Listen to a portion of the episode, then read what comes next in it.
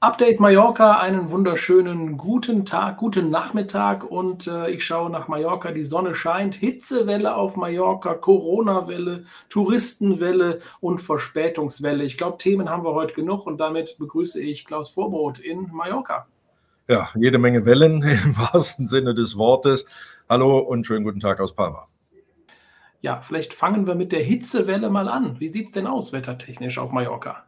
Ja, kommt jetzt auch wieder darauf an, immer aus welcher Brille man draufschaut. Ne? Hier auf der Insel ist es so, wie es überall auf Inseln ist. Da, wo man an der Küste ist, ist es deutlich erträglicher als in der Inselmitte. Also Orte wie Bini Salem oder Inka, die melden tatsächlich 37, 38 Grad. Der Balearische Wetterdienst sagt für den Beginn der kommenden Woche in der Inselmitte auch Werte 40 Grad und darüber voraus.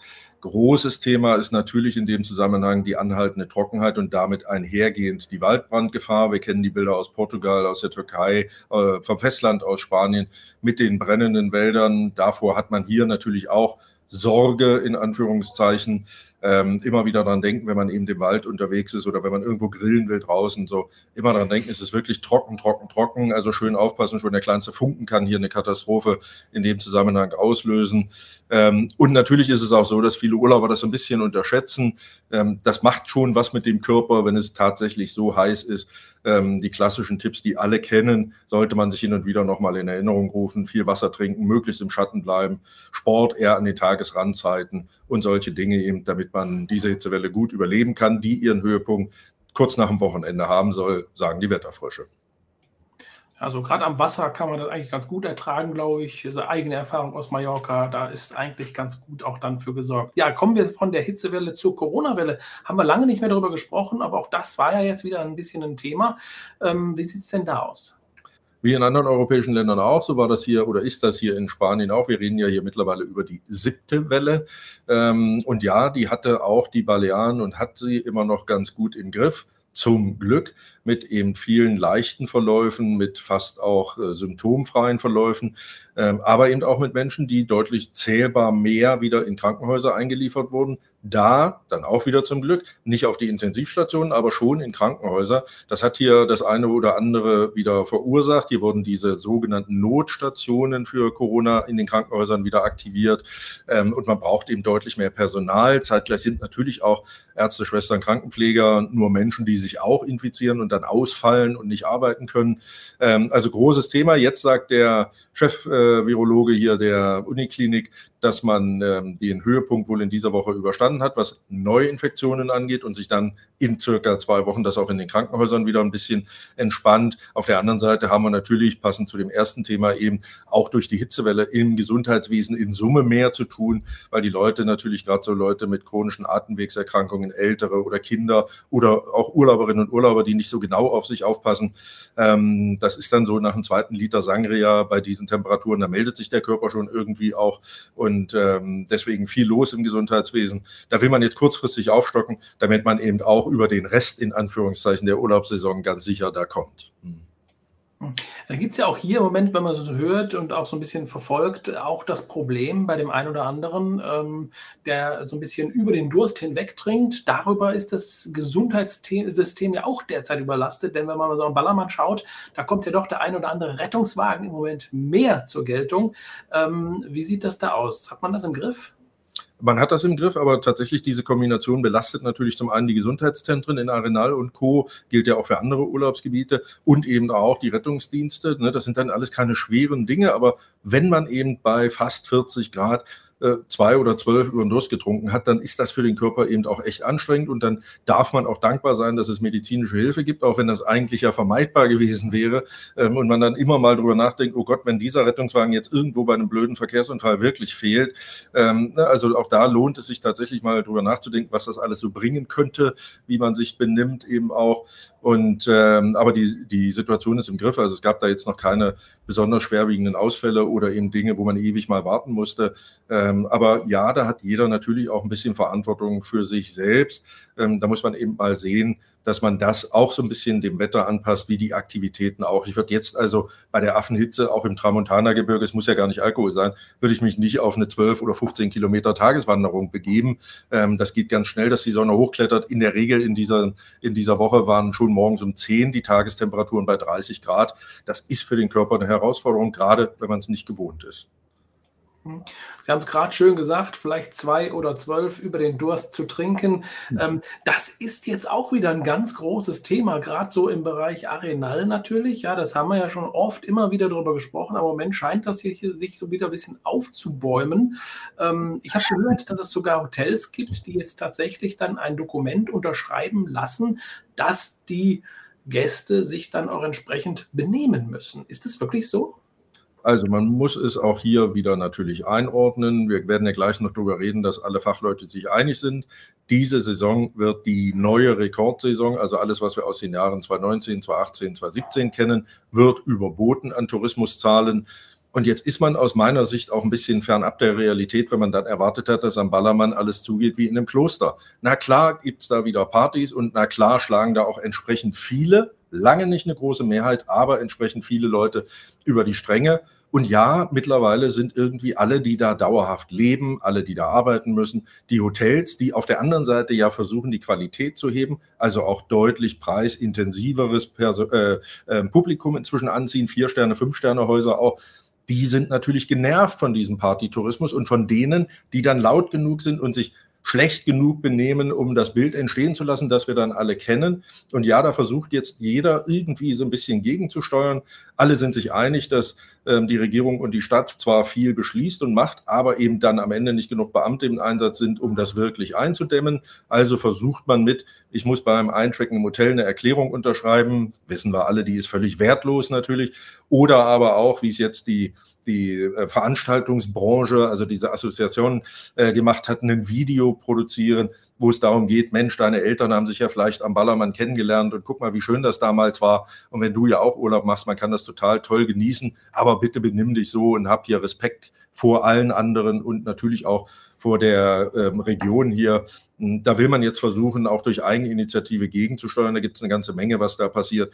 Aber trotzdem muss man natürlich damit leben, dass es das, was den Ballermann-Tourismus ausmacht, auch in diesem Jahr gibt und eben leider auch wieder in großer Zahl.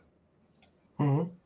Bleiben wir vielleicht mal ganz kurz beim Thema. Ich glaube, in Deutschland im Moment auch das Thema überhaupt, Laila ein Song, der quasi ja wirklich dann äh, derzeit ja ein bisschen über die Stränge schlägt und äh, viele deutsche ähm, Städte, äh, zum Beispiel auch das Oktoberfest in München, ja, die haben ja jetzt gesagt, die wollen oder dürfen diesen Song nicht spielen. Wie sieht es denn jetzt da auf Mallorca aus? Äh, wo wird denn Laila gespielt und ist Laila überhaupt ein Thema oder ist das da alles ganz normal?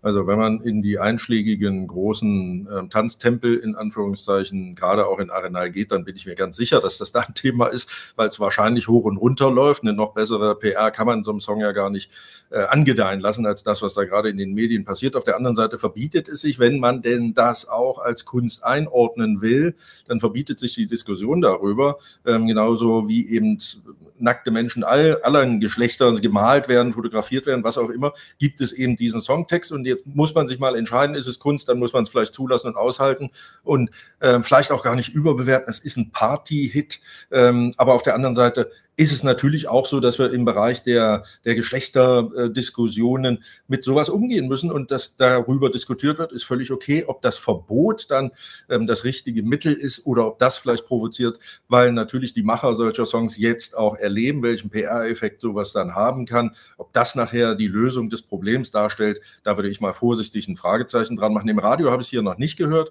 äh, aber natürlich in den äh, Partyzonen, da läuft das hoch und runter, na klar. Ja, Nummer eins in den deutschen Charts, da ist ja schon mal was. Und äh, ja, der Partykünstler Ike Hüftgold steckt ja dahinter. Der hat das ja irgendwann mal geschrieben und äh, der hat ja auch so ein bisschen so ein Fable dafür, so ein bisschen provokant dann auch mal gerade bei solchen Songs dann ja, die, die richtige Nase zu haben. Und PR-technisch, wie Sie schon sagen, ist es wahrscheinlich dann schon eigentlich jetzt schon Gold, weil mehr bessere PR kann man nicht kriegen. Ja, halten wir mal im Auge, wie sich das entwickelt. Ähm, gehen wir aber nochmal zurück auf die Rekordsaison, auf die Touristenwelle. Ich meine, da haben alle von geträumt, dass wir jetzt die Zahlen schreiben, die wir sie jetzt schreiben, wie wir sie jetzt schreiben. Ähm, aber wie sieht das denn jetzt so in der Realität aus?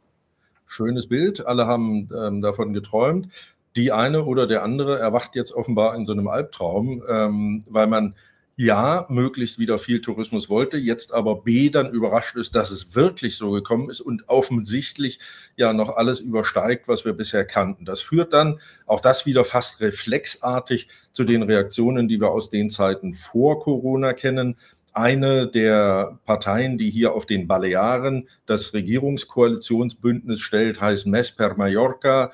Ähm, das ist eine kleine Regionalpartei, die aber manchmal das Zünglein an der Waage sein kann, wenn Frau Armengol mit dem einen oder anderen Gesetzesvorschlag durchs Parlament muss. Und diese kleine Regionalpartei, die ja bekannt ist dafür, dass sie eigentlich gerne die Tourismuszahlen hier deckeln würde, die hat jetzt Alarm gemacht und hat gesagt, guckt euch an, was an diesem Flughafen los ist. Das geht alles nicht mehr, viel zu viel und hat also tatsächlich lautstark aus dem Parlament ähm, in Richtung Madrid, Flughafenbetreiber ist ja ein Thema der Zentralregierung in Madrid, ähm, eine Forderung aufgestellt, dass man doch auch hier, so ähnlich wie das in Amsterdam oder in London, aus anderen Gründen zwar, aber am Ende ja doch passiert, dass man also die Zahl der Passagiere hier zu beschränken hätte gibt schon zwei Reaktionen darauf, nämlich ähm, die Regierungschefin, wie gesagt, die ja in der Koalition mit denen ist, die Regierungschefin hat wissen lassen, es ist nicht unser Kompetenzfeld. Entscheidungen über Flughafen können wir hier gar nicht treffen auf den Balearen selber ähm, und hat sich versucht, so ein bisschen neutral zu geben, während die Ansage aus Madrid, es gibt hier auf den Balearen wie in allen spanischen Regionen sowas wie eine direkte Vertretung. Also das, was in, die Bundesländer in Berlin haben, gibt es hier andersrum. Die Zentralregierung hat in jeder Region eine solche Vertretung. Und die Chefin der Zentralregierungsvertretung hier auf den Balearen hat schon wissen lassen, na klar gibt es hier mal ein Problem, weil die Kofferauslieferung eine Stunde dauert und ein paar Busse warten müssen und so. Aber sie sieht hier überhaupt kein Kapazitätsproblem. Im Gegenteil, der Flughafen Palma könne noch mehr. Der letzte Satz hat natürlich noch mal ein bisschen Öl ins Feuer gegossen und die Diskussion noch ein bisschen angefeuert. Ähm, aber grundsätzlich war sehr deutlich zu hören, dass in Madrid niemand darüber nachdenkt, die Zahl der Passagiere auf dem Flughafen hier in Palma auch nur im Ansatz zu reglementieren oder gar zu begrenzen. Mhm. Jetzt hat ja auch eine Ryanair äh, gestreikt und jetzt kommt EasyJet nochmal dazu. Wie wirkt sich das auch auf den deutschen Anflugverkehr jetzt derzeit aus? Wir reden ja in beiden Fällen über das Kabinenpersonal. Die Gewerkschaften haben ja ähm, bei beiden Airlines gesagt, dass es den ganzen Juli, die einen an diesen Tagen, die anderen an diesen Tagen Streiks gibt. Dann ist es hier in Spanien so, dass die Rechtsprechung es zulässt, dass die ähm, höchstrichterlichen Anweisungen ähm, sicherstellen müssen, dass es einen gewissen Prozentsatz an Flügen trotz der Streikmaßnahmen gibt. Ähm, jetzt scheint es so zu sein, dass die Balearen da ganz gut mitlaufen, meint, es gibt nur an den jeweiligen Streiktagen relativ überschaubar wenige Flüge, die wirklich ausfallen streikbedingt. Bei EasyJet gab es im Juli ein paar Tage, wo tatsächlich Flüge ausgefallen sind. Das hat aber nichts mit dem Streik zu tun, sondern mit den Operations bei EasyJet. Ähm, auf der anderen Seite ist es natürlich so, dass streikbedingt sich im Tagesverlauf in so einem Umlauf der Maschinen und der Personale dann ähm, tatsächlich Verspätungen anhäufen. Und je weiter es dann vorwärts geht im Tagesverlauf, also in den späten Nachmittag und Abendstunden, häufen sich dann doch auch schon die Verspätungen der ankommenden Maschinen, äh, was natürlich zur Folge hat, dass dann eben auch die wieder ausgehenden, äh, abfliegenden Maschinen Verspätung haben. Und das kann dann schon mal von einer halben Stunde über mehrere Stunden gehen. Ähm, da muss man eben regelmäßig mal checken, ist mein Flug pünktlich oder nicht. Aber ein grundsätzliches Problem, dass viele Maschinen ausfallen, das gibt es toi toi toi bis dato hier am Flughafen nicht. Das kommt auch von anderer Richtung. Also Mallorca das eigentlich ganz gut im Griff hat im momentan am Flughafen. Auch Ibiza, äh, die sprechen sich auch dafür aus, dass die Situation eigentlich ganz gut geregelt wird derzeit. Lassen Sie uns vielleicht am Abschluss noch mal ganz kurz über das große leidige Thema sprechen. Strom, Gas, Inflation, das ist natürlich ein Thema, wo im Moment in ganz Europa darüber gesprochen wird. Jetzt gab es eine Aussage in dieser Woche, nicht in dieser Woche, die gab es schon vorher, aber in dieser Woche wurde diese Aussage noch mal so ein bisschen hochgepusht äh, von der Frau Linhoff vom VUSR-Verband, Verband der unabhängigen selbstständigen Reisebüros. Die hat gesagt, im Sommer statt frieren in Deutschland fahren wir lieber in Urlaub. Ja, da kommen wir günstiger und besser über den Winter. Tatsächlich hat das, ist das ja in sämtliche Talkshows gelandet, das Thema, mittlerweile auch in vielen Medien.